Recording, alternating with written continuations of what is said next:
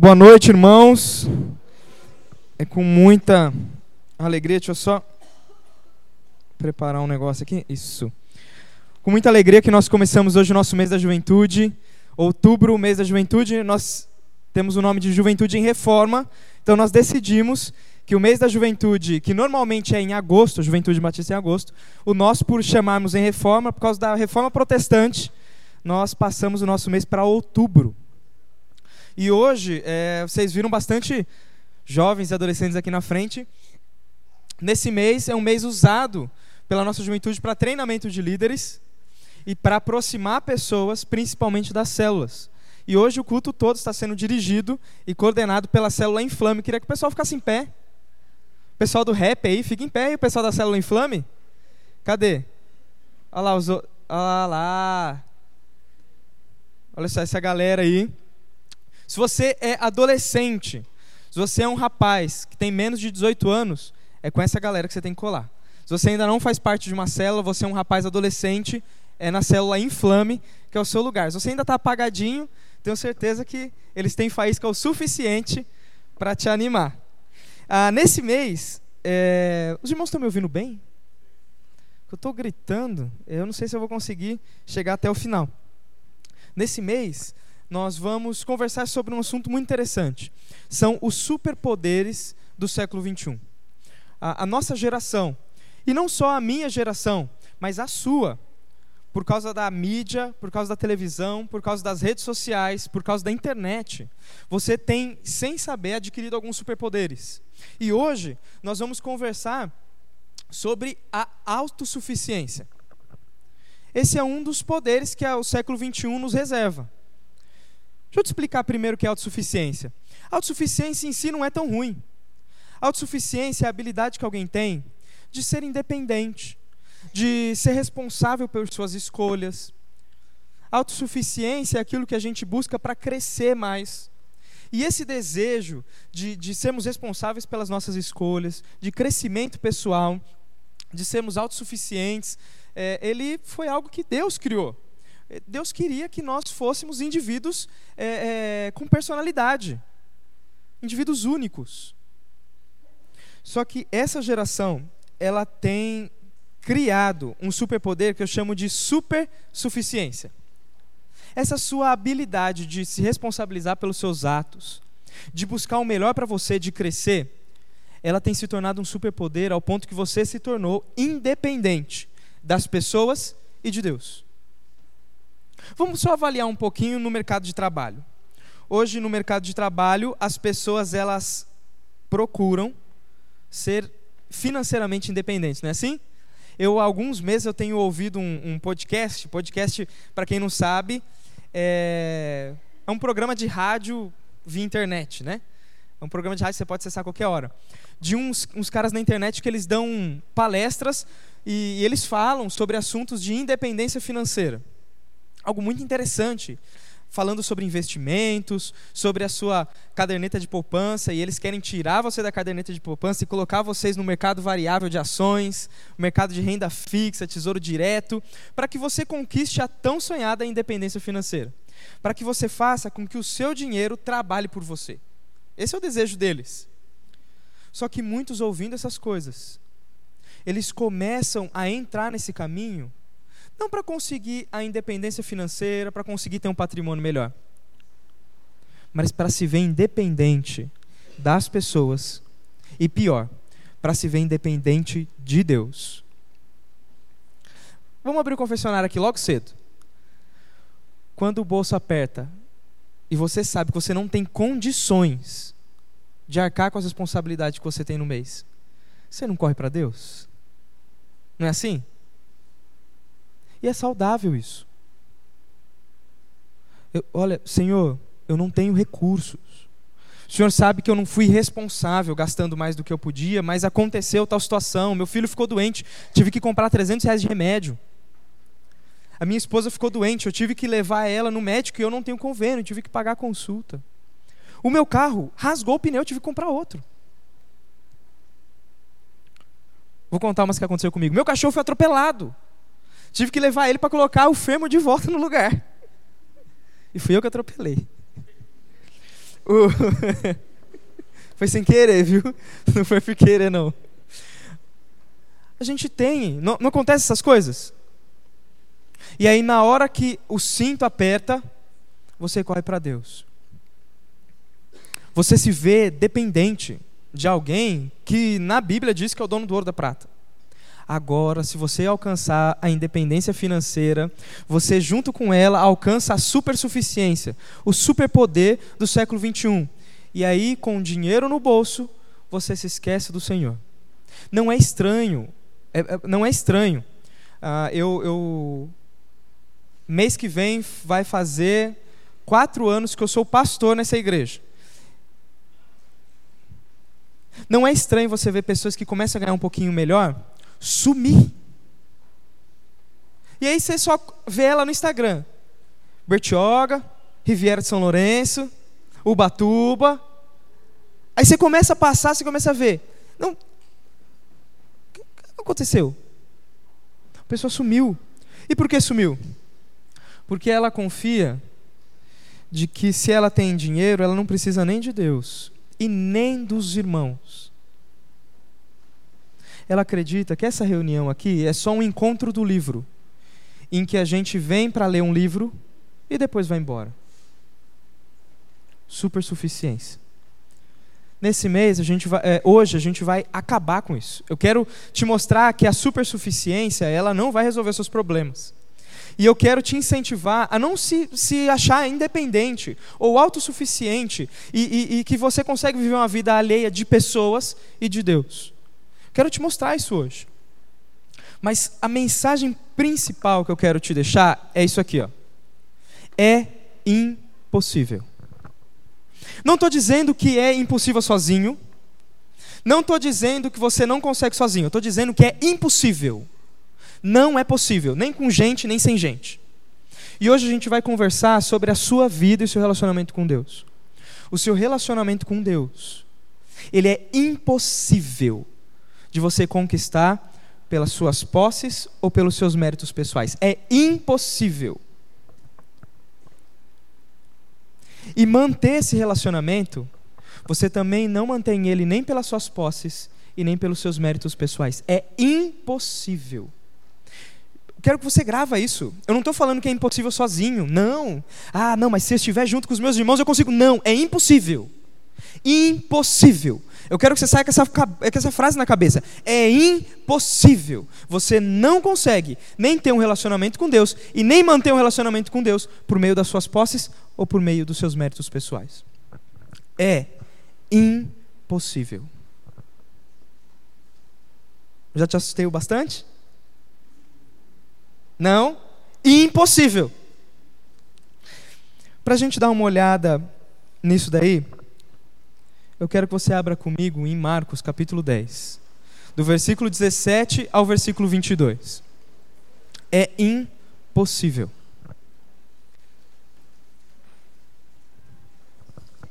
Marcos 10, capítulo 10, né, versículo 17 ao 22. Essa é uma história de um jovem. Você vai ler em Marcos, não vai falar que é um jovem, mas é, nos outros evangelhos, Mateus e Lucas, principalmente Mateus, ele fala que é um jovem. Então a gente vai ver a história de um jovem bem-sucedido, que ele criou o superpoder, não no século 21, mas no século 1, o poder da autossuficiência, o superpoder da supersuficiência.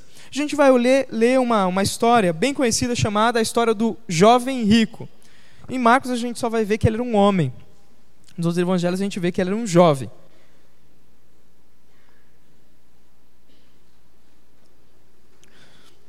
Eu quero mostrar para você que conquistar um relacionamento com Deus ou manter é impossível pelos seus méritos pessoais ou por aquilo que você tem. Vamos ler essa história aqui? Vamos lá? Está escrito assim, ó. Quando Jesus saía para Jerusalém, um homem veio correndo em sua direção, ajoelhou-se diante dele e perguntou: Bom mestre, o que devo fazer para herdar a vida eterna? Por que me chamas bom? perguntou Jesus. Apenas Deus é verdadeiramente bom. Você conhece os mandamentos: não mate, não cometa adultério, não roube, não dê falso testemunho, Não engane ninguém. Honre o seu pai e a sua mãe. O homem respondeu: Mestre, eu tenho obedecido todos esses mandamentos desde a minha juventude. Com amor, Jesus olhou para aquele homem e disse: Ainda há uma coisa que você não tem. Vá, venda todos os seus bens e dê o dinheiro aos pobres. Então você terá um tesouro nos céus. Depois, venha e siga-me. Ao ouvir isso, o homem ficou desapontado e foi embora triste, pois tinha muitos bens. Vamos orar antes da gente entender esse, esse trecho e ver que é impossível você conquistar ou manter um relacionamento com Deus por meio do, de posses ou méritos pessoais. Vamos orar? Senhor, nesse momento nós estamos aqui debruçados diante da tua palavra, não para me ouvir. Para falar a verdade, Senhor, nem eu quero me ouvir. Senhor, nós viemos aqui para ouvir o Senhor. E, Senhor, eu quero te pedir para que o Senhor nos mostre que ter um relacionamento com o Senhor, conquistar isso e manter, é impossível para a gente. A gente não tem condições de por nós mesmos fazermos isso. É impossível. Senhor, eu sou incapaz de andar até o céu sozinho. E nem que eu estivesse acompanhado dos meus irmãos, eu seria capaz de andar até o céu. Pois para nós, pessoas, isso é impossível. Nem que eu tivesse todo o dinheiro do mundo, eu teria condições de comprar uma passagem para morar eternamente do teu lado. Porque para pessoas, isso é impossível. Senhor, eu te peço agora para que o Senhor abra nossa mente para compreender o que o Senhor vai falar.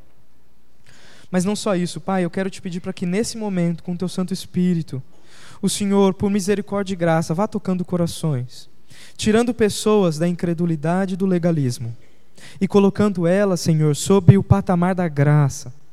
Senhor, eu sei o que é viver debaixo da incredulidade, achando que era filho da graça. E eu também sei, Senhor, o que é viver no legalismo, mesmo depois de já ter recebido graça. Por isso hoje te peço, Senhor, faça com alguns dos meus irmãos e amigos que aqui estão aquilo que o Senhor um dia fez comigo, me libertando da incredulidade e do legalismo. Porque o caminho até o Senhor é impossível para mim. Eu sou incapaz. E essas pessoas que estão aqui na minha frente também. Para nós, pessoas, é impossível. Em nome de Jesus. Amém. Esse trecho é um trecho de um encontro de Jesus com um jovem. Se você olhar muito bem, Jesus está saí tá, tá saindo para Jerusalém, ele está tá caminhando, e, e aqui já é capítulo 10. No 16 ele já vai morrer. Já está caminhando para o fim da história. E Jesus indo para Jerusalém, ele é, ele é encontrado por um rapaz correndo. Imagina só que coisa estranha, um cara correndo com aquele saião correndo, e assim que chega de frente com Jesus, ele se ajoelha. Para alguém correr e se ajoelhar, é porque ele tinha certeza que ele precisava de alguma coisa. Eu quero te lembrar da segunda-feira que você fez depois do culto, maravilhoso de domingo. Você ficou aqui, comeu na cantina bastante, e aí conversou com os irmãos, fechou a igreja, chegou em casa, terminou de assistir o finalzinho do Fantástico, viu o domingo maior, dormiu um pouco mais tarde, acordou mais tarde. Perdeu o horário. E aí você sai todo esbaforido de casa e você está andando para o ponto de ônibus, já ouvindo o barulho do ônibus subir na rua. Só que você não está só ouvindo, você está vendo. O que, que você faz? Corre. Canela perna para quem te quero. Essa semana eu fiz isso. Eu saí de casa e eu já ouvi o ônibus, eu vi o ônibus lá. Falei, meu Deus do céu. Saí trancando o cadeado igual um doido. Meu cachorro é mais doido do que eu. Começou a pular, não deixava eu trancar o cadeado. Eu tentando fechar. Fechei, saí correndo. E consegui entrar no ônibus, porque senão eu ia chegar atrasado na faculdade e eu ia me enrolar. O fato desse jovem estar tá correndo, desse homem estar tá correndo, isso mostra que para ele, aquele encontro com Jesus era algo muito importante. Ele queria resolver um assunto que ele não poderia deixar para amanhã. Era algo muito importante para ele. Que assunto que ele queria resolver? O assunto que ele queria resolver era como eu posso ter a vida eterna. É um assunto importante? Sim ou não? É um assunto importante? Se esse assunto for tão importante quanto a força que vocês falaram sim, eu fico preocupado. Esse assunto é um assunto importante? Sim, sim cara. Você já parou para pensar que a sua vida aqui, ela só é um estágio transitório? E quando você pensa em vida eterna, é uma vida sem fim. Entre o seu nascimento e a sua morte, isso é um espaço muito curto. Mário Sérgio Cortella diz que essa vida, nossa, no corpo, é tão curta, que nem é digna de ser chamada de pequena. É algo tão curto e tão rápido que não merece ser chamado de pequeno, porque é menor do que isso. Esse cara, ele está preocupado com coisas maiores. Ele não está preocupado se ele vai pegar um atraso na faculdade ou uma falta. Ele está preocupado o que ele pode fazer para herdar a vida eterna. Mas eu quero que você preste bastante atenção comigo. Tem um negócio estranho nesse texto. A pergunta desse cara é muito estranha. Vamos ler de novo? Vamos ler de novo. Olha só o que está escrito ali. No versículo 17. É, quando Jesus saía de Jerusalém, um homem veio correndo em sua direção, ajoelhou-se diante dele e perguntou: Bom mestre, o que devo fazer para herdar a vida eterna? A gente tem dois negócios aqui que não combinam. Fazer e herdar são verbos que não combinam. Não é verdade? O que você pode fazer para ter uma herança? Matar teu pai, é só isso. Não tem. Herança é algo que você recebe de presente. Não é assim? É um presente não tão bom, porque alguém que você ama morreu. Mas é algo que você recebe de presente. Você não tem como fazer nada. Na realidade, você só herda porque alguém fez. E esse alguém acumulou coisas de valor que depois da sua morte vão ficar para você. Mesmo que esse cara ele tenha um, um desejo e uma, uma, uma, uma pergunta válida, que, que, como eu posso ter a vida eterna? Ele começa errado. O que eu posso fazer para herdar a vida eterna? Isso mostra o coração desse cara. Eu não precisaria ler o resto do texto para entender o coração desse homem. Esse homem era um homem que tinha o poder da supersuficiência. Tudo para ele era conquistado pelo próprio braço. Ele era independente. Ele não precisava de ninguém, nem de Deus, nem de Jesus. Porque ele chega em Jesus e não fala assim: Jesus me dá a vida eterna. Ele não faz isso. Ou como outras pessoas fizeram, Jesus me cura. Se o Senhor quiser, o Senhor pode me curar. Ele não chega assim, ele chega assim: Jesus, o que eu posso fazer? Esse cara, ele quer caminhar até os céus com as próprias pernas. É isso que esse cara quer. Mas Marcos e todos os outros evangelistas menos João que não conta essa história, Marcos, Mateus e Lucas, eles sempre colocam essa história depois de uma outra que vai ser muito importante para a gente entender isso daqui. Nesse momento, Jesus está falando com um jovem, mas no parágrafo anterior, Jesus estava falando com crianças. Vamos dar uma olhada lá? Volta um pouquinho aí. Versículo 13. Jesus está andando, e ele está andando de onde? Depois desse negócio aqui, depois que aconteceu isso daqui. Olha só. Certo dia, trouxeram crianças para que Jesus pusesse as mãos sobre elas, mas os discípulos repreenderam aqueles que as traziam. Ao ver isso, Jesus ficou indignado com os discípulos e disse: Deixem que as crianças venham a mim, não as impeçam, pois o reino de Deus pertence aos que são como elas. Eu lhes digo a verdade: quem não receber o reino de Deus como uma criança, de modo nenhum entrará nele. Aqui Jesus, ele está recebendo criança, ele vai sair disso daqui, e aí esse cara corre ao encontro dele e, e, e pede. Eu preciso te mostrar algo interessante. Tanto Marcos quanto Mateus e Lucas, eles estão querendo fazer um contraste. Um contraste entre pessoas extremamente dependentes, crianças, e pessoas extremamente independentes, aquele homem. É isso que Jesus, é, é isso que os evangelistas estão querendo é, criar no nosso coração. É expectativa.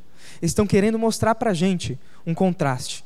Tem gente que se acha autossuficiente demais, ao ponto de querer a vida eterna sozinho. Mas tem pessoas que são como crianças, que entendem com humildade que nada têm, que são totalmente dependentes e são indignas. Olha só esse trecho das crianças. Pessoas trazem crianças para Jesus abençoar. Diferente da cultura popular, o pessoal fala: ah, naquela época a criança era desprezada, criança era marginalizada, criança era abandonada. E é verdade, entre os romanos e os gregos, os judeus não faziam isso. Primeira coisa que você pode ver que é verdade: as crianças não vieram sozinhas. Alguém as trouxe. Para os judeus, crianças eram uma grande bênção. Salmo 127, 128 dizem que os filhos são bênçãos do Senhor. E os judeus viviam com isso eles valorizavam muito bem as crianças. Mas ao mesmo tempo, os judeus, eles tinham a ideia de que crianças, elas mesmo que, que, que eles não desprezassem como os gregos romanos, eles consideravam as crianças como uma espécie de um pouco menos de valor. Um pouco que tem um pouco menos de importância. Mais ou menos como a gente faz com crianças hoje criança vem mostrar um desenho para você, você faz o quê? Ah, não, não. Ô, oh, papai, eu fiz, ah, legal, legal, nem viu. A criança está andando torto já faz dois meses porque o tênis está meio. Porque criança corre mesmo, não é? Criança gasta tênis. Criança gosta de sair correndo e quando está no gás fazer aquele negócio assim para escorregar e comer tudo a sola do tênis. A criança gosta de fazer isso. Por quê? Não sei, mas gosta. E aí a gente vê aquilo, criança gastando uma energia que Deus deu e colocou nela para ela ser feliz e alegre. E a gente fala: moleque. Não valoriza as crianças. Na hora do culto, se um bebê chora, todo mundo faz assim.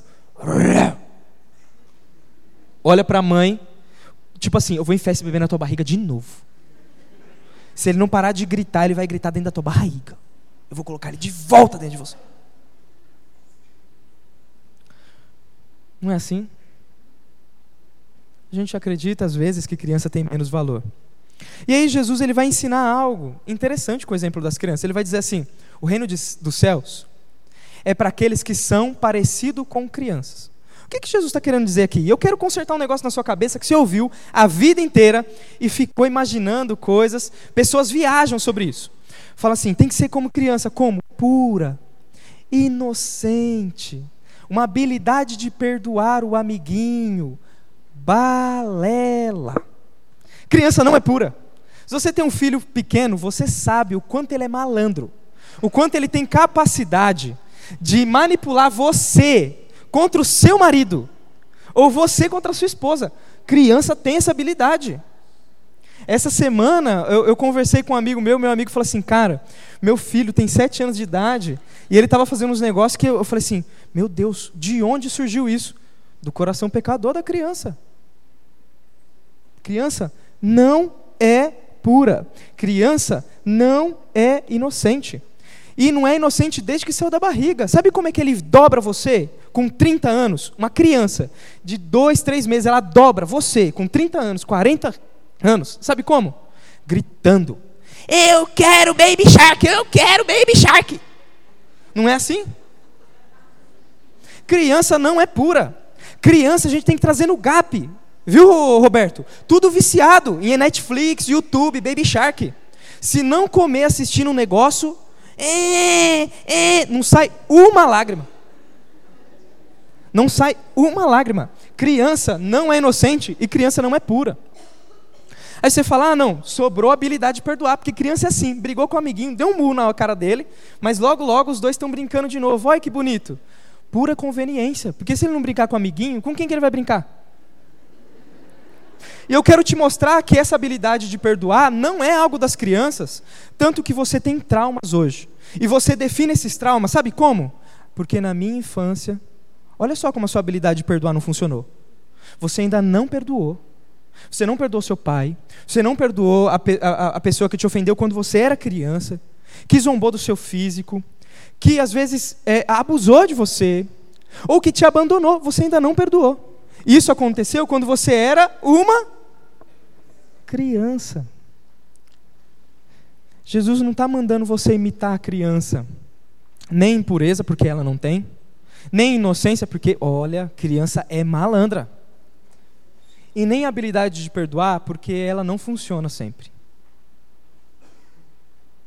Jesus está tá falando assim: entra no reino dos céus aqueles que são indignos. Entra no reino dos céus aqueles que são totalmente dependentes. A criança não se importa de onde vem a comida. Pode ser da mãe do pai ou de um estranho. Ele vai comer.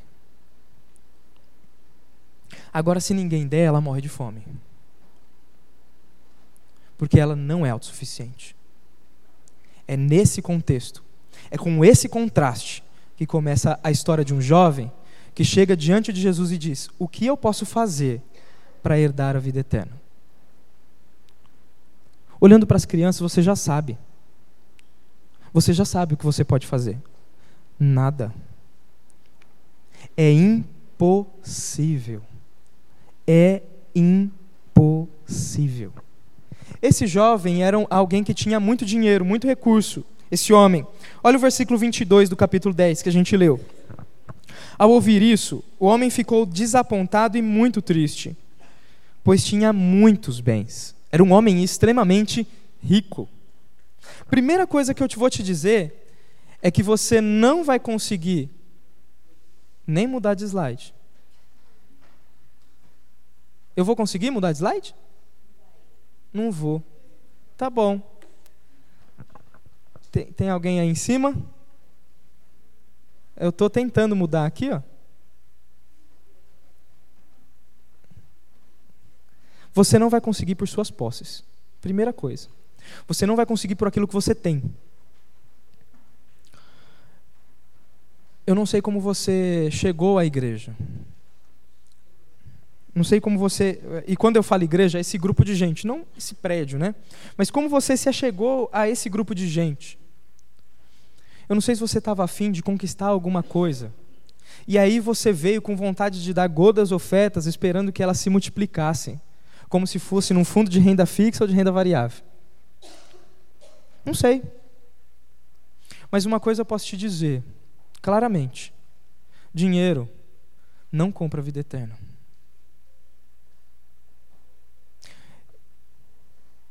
Eu sei que é estranho a gente ouvir isso, não é? É, é, é estranho para mim ter que falar isso, porque a gente sabe, isso para a gente é tão comum. Mas eu quero te ressaltar que dinheiro não compra vida eterna. E nem uma vida satisfeita. Sabe por quê? Porque satisfação, felicidade e vida eterna é impossível você conquistar por posses e por mérito pessoal. É impossível. Esse homem, ele tinha muito dinheiro. Mas a falta que ele tinha era tão grande que fez ele de maneira ridícula. Na cultura judaica não é um negócio bonito correr. Principalmente se você levantar as vestes. Isso é. Se você levantar, mostrar as santas canelas, ixi, isso era vergonhoso demais. Ah, ah, esse homem, mesmo tendo muito dinheiro, ele se dobra diante de Jesus com um vazio tremendo. E ele diz: Eu preciso da vida eterna. O dinheiro não conquistou para ele. Aquilo que você tem não conquista isso.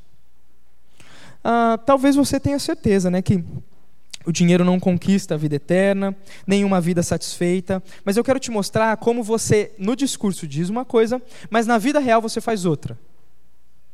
Pelo que você mais se esforça hoje? Não é para galgar algumas coisas para ter mais dinheiro, se você for parar para pensar ah, ah, naquilo que você, no, no, seu trabalho, você trabalha hoje para pagar contas, e a grande parte dessas contas, será que não é algo que você comprou para se sentir um pouquinho mais feliz ou satisfeito. Eu preciso daquele negocinho.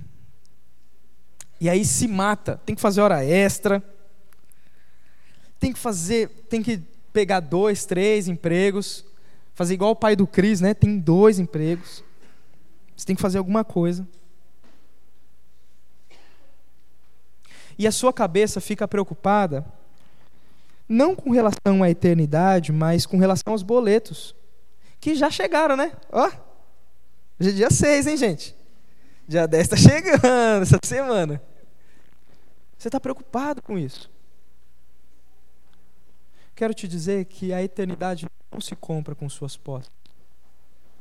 Relacionamento com Deus não se compra com dinheiro.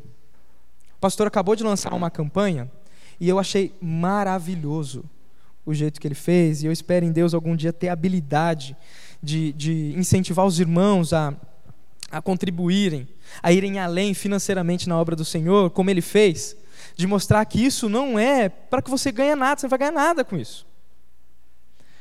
Não vamos falar nada, né? Você vai ganhar uma sala melhor lá, tal, tudo, né? Mas não é essa a nossa motivação, nossa motivação é gratidão. A gente não oferta para ganhar, a gente oferta porque já recebeu. Mas às vezes a gente vem aqui, ó, com o nosso envelopinho e coloca assim: tá pago. Igual academia, né? Tá pago, esse mês está pago. Joel não vai poder vir me falar. Joel não vai fazer bolinha vermelha no meu relatório. Tá pago. Ei, relacionamento com Deus.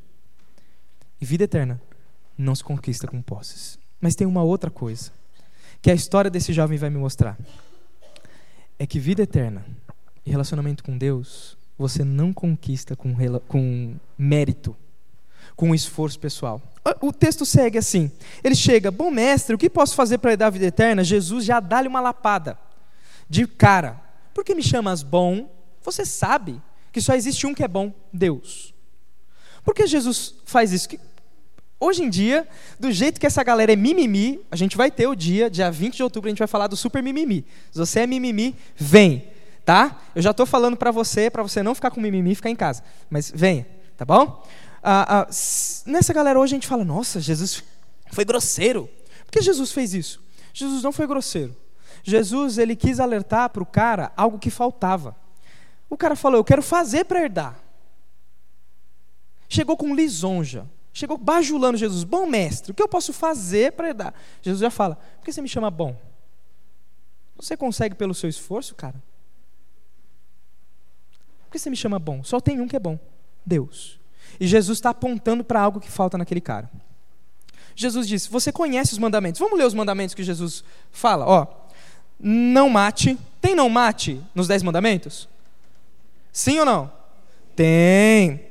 Tem não dê falso testemunho nos Dez Mandamentos? Tem não cometa adultério nos Dez Mandamentos? Tem não engane ninguém nos Dez Mandamentos? Não. Não tem. Não tem. Não tem. Jesus acrescentou um mandamento aí, que ele vê principalmente em Malaquias capítulo 3, mas não está nos Dez Mandamentos. E o último, que na realidade tem que ser o primeiro, é o primeiro da, da, da, segunda pedra, né, que a gente chama, as duas pedras, né, cinco mandamentos de um lado, cinco do outro. O primeiro, honra o teu pai e a tua mãe. Tem esse nos dez mandamentos? Tem. Quando Jesus diz, você conhece os mandamentos e cita só esses, ele está abrindo os olhos do cara. Ele está dando a oportunidade, assim como Deus deu para Adão. Adão, cadê você? Estou escondido. Adão, cadê você? Estou aqui. Por que você se escondeu? Eu vi que estava nu e tive vergonha. E aí Deus dá a oportunidade para Adão confessar o pecado e ele fala assim, vira para Adão e fala assim: "Quem te disse que estavas nu?" Adão tem oportunidade de confessar, mas ele mete o pau na mulher e mete em Deus. Foi a mulher que o Senhor me deu. Jesus está dando essa oportunidade. Você conhece os mandamentos? E ele de propósito não cita o primeiro mandamento: Não terás outros deuses diante de mim. Ele não cita o primeiro mandamento. E nenhum outro que já está na segunda pedra, que é o não cobiçarás. Sabe por que Jesus está fazendo isso? Para te mostrar que vida eterna não conhece, não, você não consegue por mérito. Esse cara, ele diz para Jesus: Mestre, eu tenho obedecido todas essas coisas desde a minha juventude. A reação de Jesus depois, o olhar de amor de Jesus depois, diz que aquele cara não estava mentindo, realmente. Ele estava vivendo todos esses mandamentos à risca. Ele estava cumprindo à risca. Ele estava sendo. Ele nunca matou ninguém, ele nunca deu falso testemunho, ele nunca cometeu adultério, ele nunca enganou ninguém e ele honra o Pai desde a juventude. Ele está falando com sinceridade. E Jesus reconhece essa sinceridade. Jesus reconhece. Por isso que Jesus ele olha e o ama. Jesus, ele foi ser humano. E Jesus, o nosso Pai de amor, ele é alguém que tem sentimentos, sim. Ele olha para aquele homem assim, ele sabe o que falta. Ele deu já a primeira chamada. Por que me chamas bom? Só um que é bom, Deus. E quando ele não cita, não terás outros deuses. Não cita, né? Quando ele não fala isso, é para o cara lembrar. E o cara confessar, verdade, Senhor, eu me esqueci do Senhor, eu me esqueci do, do meu Pai Celestial. Quando ele dá essa oportunidade, esse cara diz assim: Eu tenho obedecido desde a juventude, com sinceridade. Eu tenho me esforçado. Mas você não consegue por seu mérito. Sabe por quê? O seu problema é um problema de coração. Isso aqui tem sido a, a, algo que tem movido a minha vida. O nosso relacionamento com Deus, ele não é algo de fazer ou não fazer. Tanto que os mandamentos o cara fazia. O grande problema do nosso relacionamento com Deus é quem verdadeiramente é o meu Deus e como vou fazer para satisfazê-lo. Esse é o meu, esse é o seu problema. O seu problema não é de fazer ou não fazer. Porque fazer ou não fazer é impossível. O seu problema é um problema de coração. Dentro do seu coração tem alguém que governa. E esse alguém não se chama Jesus. Tem alguém que dita as regras. Talvez sejam as posses, talvez seja o legalismo, fazer ou não fazer. Mas não é o Deus verdadeiro. Tem alguém no seu coração que está mandando. Esse é o seu problema. Esse é o seu problema. É muito pior. É muito. Ó. Oh, se fosse só fazer ou não fazer, era fichinha. Você tem algo no seu coração que está enraizado. Isso é chamado pecado. Ele não te solta. Você não consegue se desvencilhar. Você pode ser a pessoa mais justa do mundo. Você pode ler a Bíblia toda 500 vezes. 500 vezes. E colocar em prática todos os mandamentos que você vê algo externo. Mas o seu coração não se dobra, não se dobra por esforço pessoal ao Senhor, porque isso é impossível. Isso é impossível.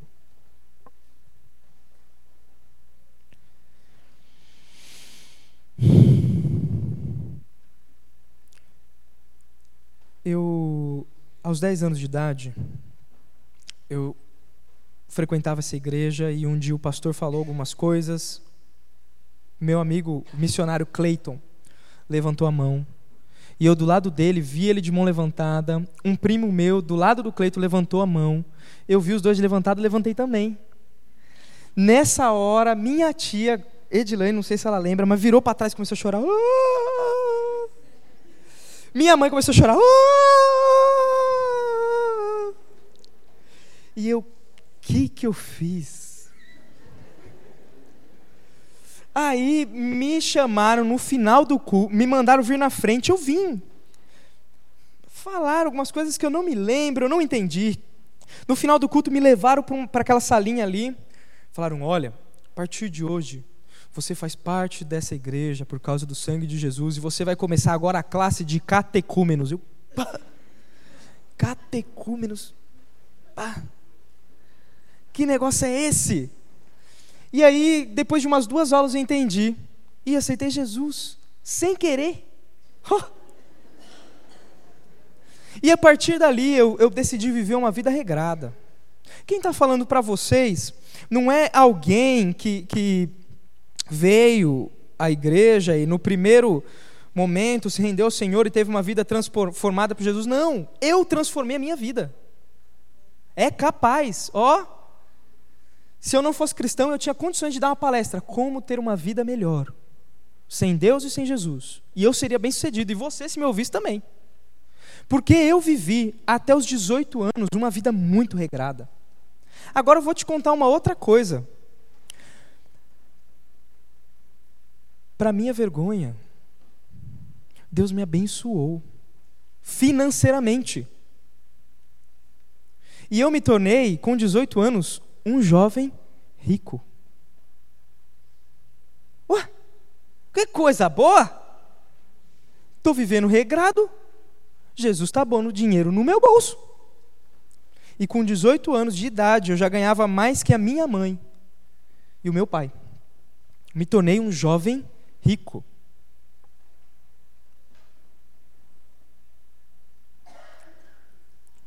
Eu não acreditava que Deus existia, apesar de tocar todos os domingos no louvor. Quando não tocava no louvor, estava lá em cima mexendo na mesa de som.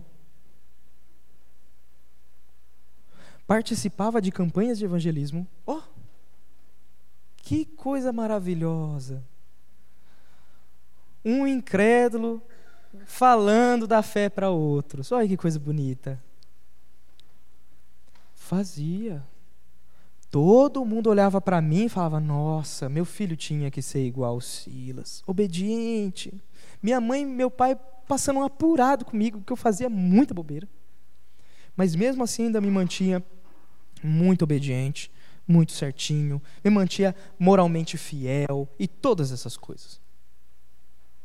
Mas um dia, lendo o Evangelho de Mateus, o Senhor, ele falou ao meu coração, Mateus 23, 15, que diz assim: Ai de vocês, religiosos hipócritas, ai de vocês.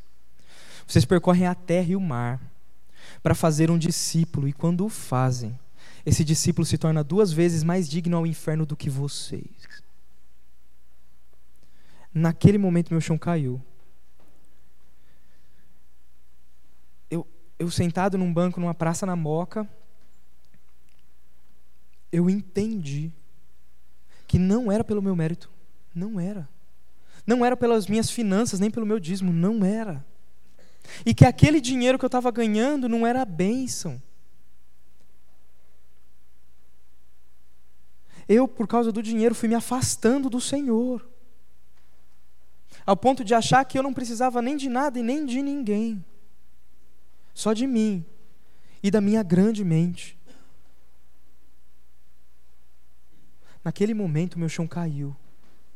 Eu ouvi da, da boca do Senhor: você é, um, você é um religioso, seu hipócrita. Você não só está indo para o inferno, mas as pessoas que imitam você estão indo junto. Você é um hipócrita hipócrita. Você não consegue o meu favor, você não consegue a minha graça, você não consegue a minha aprovação, a minha aceitação, a minha paternidade por aquilo que você faz. Seu hipócrita. E eu me lembro que naquele dia eu, eu, eu nunca fui muito chorar. Hoje eu choro porque eu estou ficando velho, depois que eu casei, um monte de coisa que eu não fazia, eu estou fazendo, tudo errado. Mas eu lembro que naquele dia eu comecei a chorar na praça. Não tinha ninguém, ninguém estava tocando vem já, vem já, vem já, vem já, não estava nada. Um monte de mendigo deitado na praça e eu sentado lendo a Bíblia. Comecei a chorar, falei, Deus, eu perdi a minha vida. Eu perdi tantos anos. Eu perdi. Senhor, partir de hoje, não me, me, me tira do inferno. E não me deixa nunca mais levar ninguém para esse caminho.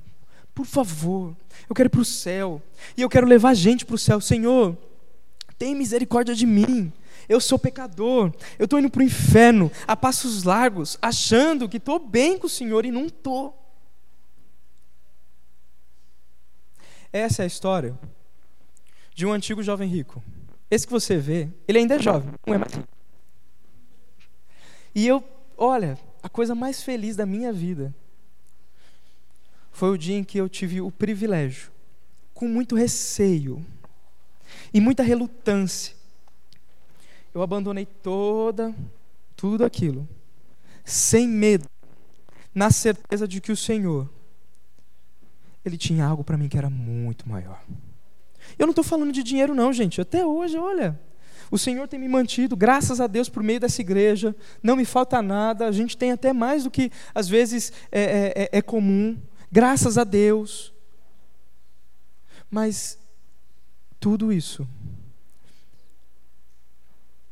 eu estou disposto a abrir mão de novo.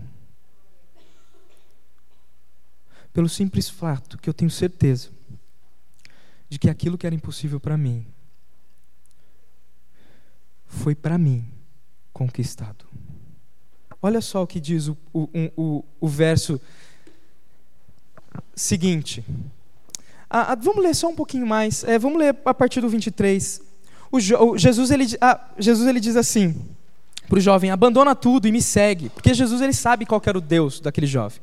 Que sabe que aquele jovem tinha autossuficiência, dependia do próprio dinheiro e do próprio esforço. Jesus fala assim: abandona o teu Deus e vem para esse. Vem para esse. Esse jovem sai triste. E aí Jesus diz isso daqui. Jesus olhou ao redor e disse aos seus discípulos: ah, Como é difícil os ricos entrarem no reino dos céus. Os discípulos se admiraram de suas palavras, até porque na, na religião judaica, dinheiro era sinônimo de bênção de Deus. Como é que pode alguém que é abençoado por Deus não entrar no reino de Deus? Os discípulos se admiraram de suas palavras, mas Jesus disse outra vez: Filhinhos, entrar no reino dos céus é muito difícil. É mais fácil um camelo passar pelo buraco de uma agulha do que um rico entrar pelo para o reino dos céus. Perplexos, os discípulos perguntaram: Então quem pode ser salvo? Jesus olhou atentamente para eles e respondeu: Para as pessoas isso é impossível, mas para Deus não. Para Deus tudo é possível. Jesus ele vai, ele vai mostrar uma conclusão. Você não se chega a Deus por mérito ou por posse. Você chega porque Ele te encontra. Você chega porque Ele é que te põe de frente com Ele. Ele fala assim que ser, entrar no reino dos céus é tão difícil que é mais fácil um camelo passar pelo buraco de uma agulha. Pessoas pegaram esse versículo e tentaram deturpar ele de tudo quanto é jeito para dizer que é só difícil entrar no reino dos céus. Mas é possível por mérito pessoal. Já disseram que a palavra camelo no grego não é camelo, mas é uma corda grossa, porque camelo e corda grossa em grego tem quase o mesmo som. Já disseram que essa agulha não é uma agulha aquela que a gente usa para costurar, mas é um portão baixinho que tinha em Jerusalém, que os camelos eles tinham que quase arrastar no chão para passar, porque é, é, era um portão muito baixinho. Mas tanto a ideia de que camelo era uma corda grossa está errado, quanto a ideia de que agulha é um portão baixinho também está errado. Realmente, existiu um portão em Jerusalém que chamava agulha, mas ele só existiu na era medieval. Um milênio depois que Jesus disse isso. Um milênio depois que esse evangelho foi escrito. O que Jesus está querendo dizer é que realmente um camelo, aquele bicho, que tem aquele calombão nas costas. Tem dois, né? Porque um só é dromedário. O camelo que tem aqueles dois calombões nas costas. É mais fácil ele passar pelo buraco de uma agulha, aquela agulha mesmo, que você usa para costurar, do que alguém que depende de si mesmo entrar no reino dos céus. É impossível. Por isso que os discípulos ficam admirados e falam: ah, então quem pode ser salvo? Jesus disse: ninguém. É impossível. Para homens é impossível. Mas não é possível, não é impossível para Deus. Pois para Deus tudo é possível. Eu quero já encaminhar para o final dessa mensagem e te mostrar nessa, nessas histórias que nós lemos, existem três tipos de pessoas que são representados por, por três personagens diferentes. Primeiro personagem que a gente vê são os discípulos. E esse tipo de pessoa sou eu e você que já cremos em Jesus, que o camelo já passou pelo buraco da agulha e que a gente já tem o nosso passaporte para a vida eterna carimbado. Primeiro, primeiro, primeiro tipo de pessoas é esse aí, que o texto mostra: os discípulos. Para mim e para você, às vezes a gente acha que manter o nosso relacionamento com Deus depende de mim e de você, não é assim? A gente fica assim, eu preciso ler a Bíblia, preciso ler, porque se eu não ler, ah, meu relacionamento com Deus quebrou, Deus não vai querer me ouvir, lá, lá, lá. Não é assim? Esqueceu de ler a Bíblia um dia, ah, não foi na igreja, ah. Fica se culpando, como se o seu relacionamento fosse mantido pela sua seu desempenho. Eu quero te dar uma, uma, uma, uma notícia. Não depende de você. Até porque as coisas boas que você faz, inclusive a tua vontade de ler a Bíblia e orar, vem de Deus. A palavra diz: não há um justo sequer, não há quem busque a Deus. Não há nenhum. Você, filho, tira da sua cabeça que só sua mãe fez filho esperto. Tira isso. Você não é a última traquina do pacote. Não. Você não é o único, o único pão da padaria, não. Se Deus não moldar o seu coração, você não o busca. Mas tem uma coisa mais profunda para mim e para você que já cremos. Sabe o que é? Nós olhamos para trás e olhamos a vida das pessoas que não têm Jesus e nós a cobiçamos. Não é assim? Você olha, seus amigos de serviço são tão livres. Eles não prestam conta a ninguém. Fazem coisas erradas, mas sempre se dão bem. O seu chefe está sonegando imposto igual louco. Mas sempre tem dinheiro no bolso.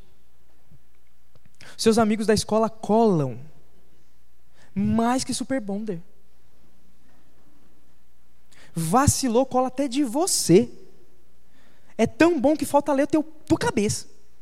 E nunca é pego. Agora você que rala, rala, rala, porque entende que Deus ele espera de você fidelidade, não só a Ele, mas as pessoas, você se dá mal. E aí é nessa hora que você cobiça. Eu vou, te, eu vou, te, eu vou abrir o confessionário e eu vou confessar um negócio. Sexta-feira à noite eu fui no circo. Eu, eu, fazia muitos anos que eu não ia no circo. A última vez que eu fui no circo, eu era criança. É, fui levar o Gabriel, que era bem mais criança do que eu. E eu lembro, a minha experiência no circo foi ridícula. Eu peguei um ódio de palhaço sinistro. Não gosto de palhaço nem crente. Fiquei, nossa, que profissão boba, meu Deus. Era isso que eu achava. Sexta-feira eu fui no circo. E eu olhando eles todos felizes. A mensagem do espetáculo era que a partir de hoje, você e eu decidamos ser mais e mais e mais felizes e muito felizes. E eu olhando aquilo, eu ficava assim, cara, que doideira, que vida muito louca. O cara balança no bagulho e voa. E eu fiquei pensando, ah, no começo do espetáculo, eu comecei a ver aquilo, aquilo começou a me animar. Eu falei, eu nunca teria aptidão para isso, porque eu, eu tem um negócio aqui. Não tenho força física. Mas na hora que teve o balanço, que ia rodopiar, ia voar na rede lá, foi um gordinho. Eu, ah, para mim dá também. Se gordinho pode, eu posso. E aí eu saí daquele circo, eu olhava aqueles trailers, e eu fiquei vislumbrado com a liberdade que eles têm. Eles estão agora em Santo André, daqui a pouco eles estão em outro lugar. Eu fiquei olhando aquilo e falei, cara, isso que é vida. Eu estou preso. Gente, quem está falando aqui é o pastor dessa igreja, um Deus. Eu olhei para aquilo e falei assim: eu estou preso. E aí, ontem, preparando a mensagem, aquilo na minha cabeça. Nossa, como você é tonto, você está preso. Amanhã você vai ter que ir para a igreja. Que você vai desde que você era criança, você nunca saiu daquilo. Nossa, você tem, tem, tem, tem aberto a mão de tanta coisa legal, você vive preso. Você não pode fazer nada do que as pessoas dizem que é bom porque você está preso. Na mesma hora eu, eu, eu, eu parei e ontem eu tive um dia muito difícil. Muito difícil. Eu fiquei o dia inteiro triste porque eu ficava lutando contra esses pensamentos. Lutando. E eu lutava com versículos bíblicos: Senhor, o Senhor me libertou para a liberdade, eu não sou preso. Preso é aquele que ainda não renasceu de novo. Preso é aquele que precisa dessas movimentações para se sentir satisfeito. Senhor, eu sou livre. Eu sou livre, eu creio. O Senhor me libertou. O teu sangue me libertou. E uma das coisas que fez toda a diferença para mim foi olhar para esse Deus maravilhoso, o qual eu não merecia ter a esperança de que vou passar a eternidade toda com Ele, e ouvir da boca dele as seguintes palavras. Leiam comigo, do 29 até o 31. Jesus, é, do 28. Então Pedro, Pedro começou a falar, olha o Pedro parecendo, eu parecendo com Pedro, né? Pedro começou a falar, nós deixamos tudo para segui-lo. Senhor, nós deixamos tudo. O que a gente ganha nessa? Jesus respondeu: Eu lhes garanto que todos os que deixaram casa, irmãos, mãe, pai, filhos ou propriedades por minha causa e por causa das boas novas do Evangelho, receberão em troca neste mundo cem vezes mais casas, irmãos, irmãs, mães, filhos e propriedades, com perseguição, e no mundo futuro terão a vida eterna. O Senhor está te mostrando, vale a pena se manter fiel. Ele faz, neste mundo você receberá cem vezes mais. Não estou dizendo que de, a partir de hoje, se você confiar, abrir ali o, o seu extrato bancário, vai multiplicar por 100 os centavos que você tem. Não. Isso aqui Jesus está falando porque ele, primeiro, ele é capaz de garantir, e se você está bem vestido hoje, se você tem o que comer, se você não tem falta, é porque ele está provendo. Mas ele está te dizendo aqui que aquilo que você deixou, o papel dele no seu coração te satisfaz muito mais. Cem vezes mais que casas, que irmãos, que mães, que filhos e que filhas. Porque vale a pena. Se você, como eu, começou a se questionar, a notícia para você é: vale a pena. A notícia para você é: dependa. Dependência. Confie no Senhor. Ele há de satisfazer o teu coração. Mas tem outros dois públicos, e eu quero encerrar com esses, que são os públicos marcados pelas crianças e pelo jovem rico. Os dois precisam da mesma coisa. Aqueles que são marcados pelas crianças, aqueles que se sentem indignos, aqueles que é, é, se sentem desprezados, aqueles que em canto nenhum do mundo encontrou acolhimento, amor e aceitação. Assim como o Senhor olhou com carinho e com amor para as crianças e para aquele jovem, Ele agora olha para você. O segundo público é o jovem rico. E eu acredito que esse é o que tem mais aqui dentro. São pessoas que são autossuficientes. São pessoas que acreditam que não precisam de nada nem de ninguém, nem mesmo de alguém fora mundo para ditar o que ele deve fazer ou para ajudar ele a conquistar coisas. São pessoas cujo coração se endureceu.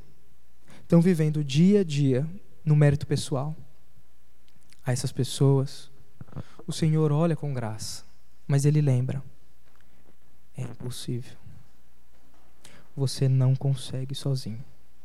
Na realidade, você não consegue nem junto com ninguém. Porque para você é impossível. Jesus ele diz isso. Esse trecho do jovem rico está emoldurado com dois outros trechos que Jesus vai falar da morte e ressurreição dele. E eu quero dar uma notícia tanto para aqueles que se sentem indignos quanto para aqueles que se sentem autossuficientes. A sua dívida com o Senhor era tão grande que custaria a tua vida. A Bíblia diz que o salário do pecado é a morte. Sabe por que você morre? Sabe? Porque desde o seu nascimento, você tem um corpo, uma mente, uma vontade corrompida pelo pecado. Todas as forças do seu ser são presas ao pecado. É por isso que você ofende aqueles quem você ama. Você odeia pessoas. É por isso que você não consegue dormir direito, preocupado com dinheiro ou com outras coisas. É por isso que você vê significado na vida em trabalhar, trabalhar, trabalhar, tira um dia de folga, curte com os amigos, acabou, tem que voltar a trabalhar, trabalhar e a sua vida nunca tem significado. É por isso que você mente. E está chegando uma hora que as mentiras já não compensam. É uma mentira em cima da outra mente para os seus filhos, para sua esposa, mente para os seus pais. Está ficando cansativo. Você vive com medo de ser pego toda hora. Vive como se, se tivesse uma capa que te esconde e que você não quer que ninguém levante essa capa para te ver de verdade.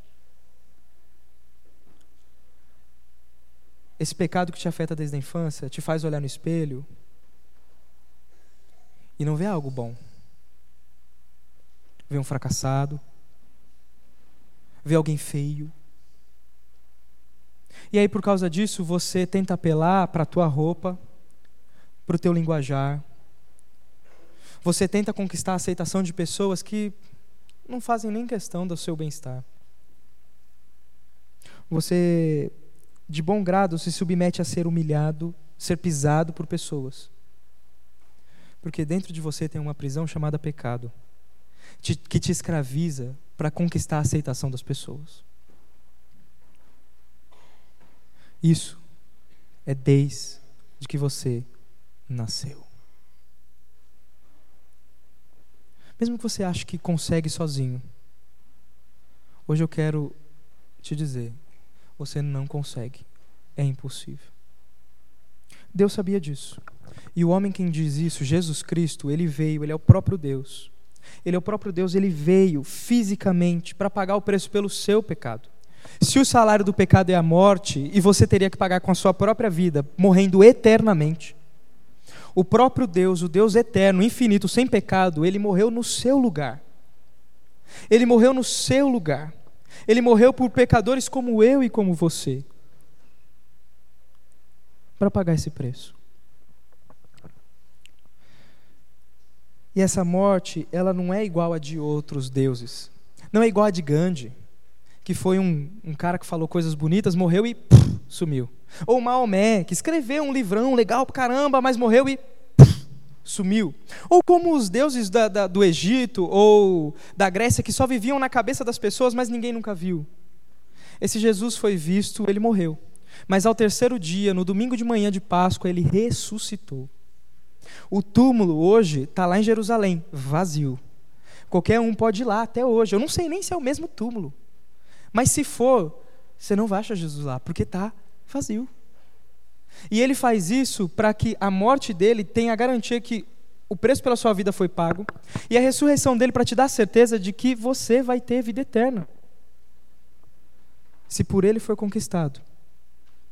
Se crer nele, se dobrar diante dele e pedir por misericórdia e por salvação.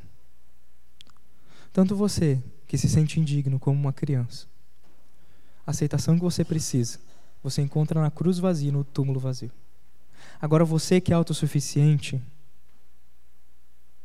o seu orgulho é quebrado numa cruz vazia, que era para ter sido sua. E um túmulo vazio, que era para ter sido seu, e ele devia estar cheio de você. Mas a você que se sente autossuficiente, o Senhor te mostra a cruz vazia e o túmulo vazio. Eu quero chamar o Ministério de Louvor, a gente vai começar a última música. Mas eu queria te dar a oportunidade de expressar publicamente, talvez aquilo que o Espírito Santo, pelo chamado eficaz, tem trabalhado no seu coração. Se você ainda não creu em Jesus, se você ainda é, é, é, é, tem lutado contra o pecado sozinho, nunca foi salvo, nunca creu em Jesus para salvação. Hoje eu queria fazer um convite para você. Eu queria que você abaixasse sua cabeça. Queria que a igreja, aqueles que já são discípulos do Senhor Jesus, estivessem em oração agora.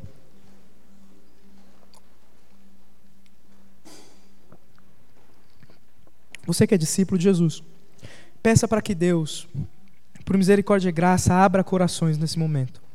Só Ele é capaz de fazer isso. Isso é impossível para mim e para você. Agora você que nunca teve um relacionamento sério, assim como eu, naquela época, antes de 2019, 2009, eu queria te fazer um convite. Hoje, o Senhor Jesus, por meio da palavra, te olha nos olhos com um olhar de, de, de amor e graça. E Ele te convida, não a você tentar galgar nada, mas Ele te convida a você, como uma criança, depender dEle e de maneira humilde dizer: Senhor, me perdoe. Tanto tempo caminhei longe de Ti. Senhor, como eu nunca, nunca percebi isso antes. Senhor, eu me rendo. Senhor,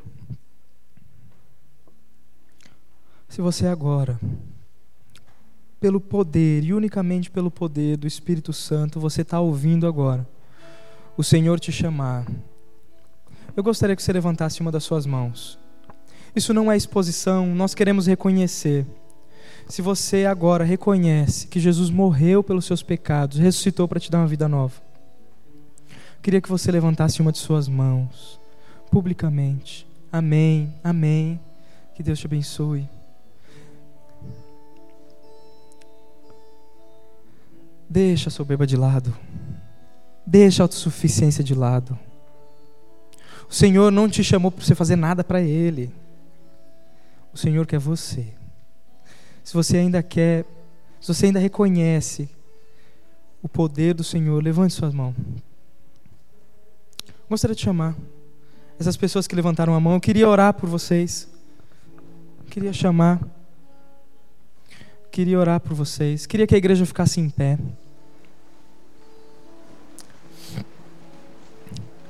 Igreja, esse é um momento muito especial. É um momento tão especial que o Senhor, em Lucas, capítulo 18, ele diz: Pois há grande festa nos céus quando um pecador se arrepende. Amém. Como é seu nome? Anderson. Anderson. Edineia. Edineia. Queria chamar o pessoal do Ministério de Oração que viesse aqui. Vamos orar pelo Anderson e pela Edineia. Gostaria de, enquanto a gente canta, vocês estivessem orando pelo Anderson e pela Edneia.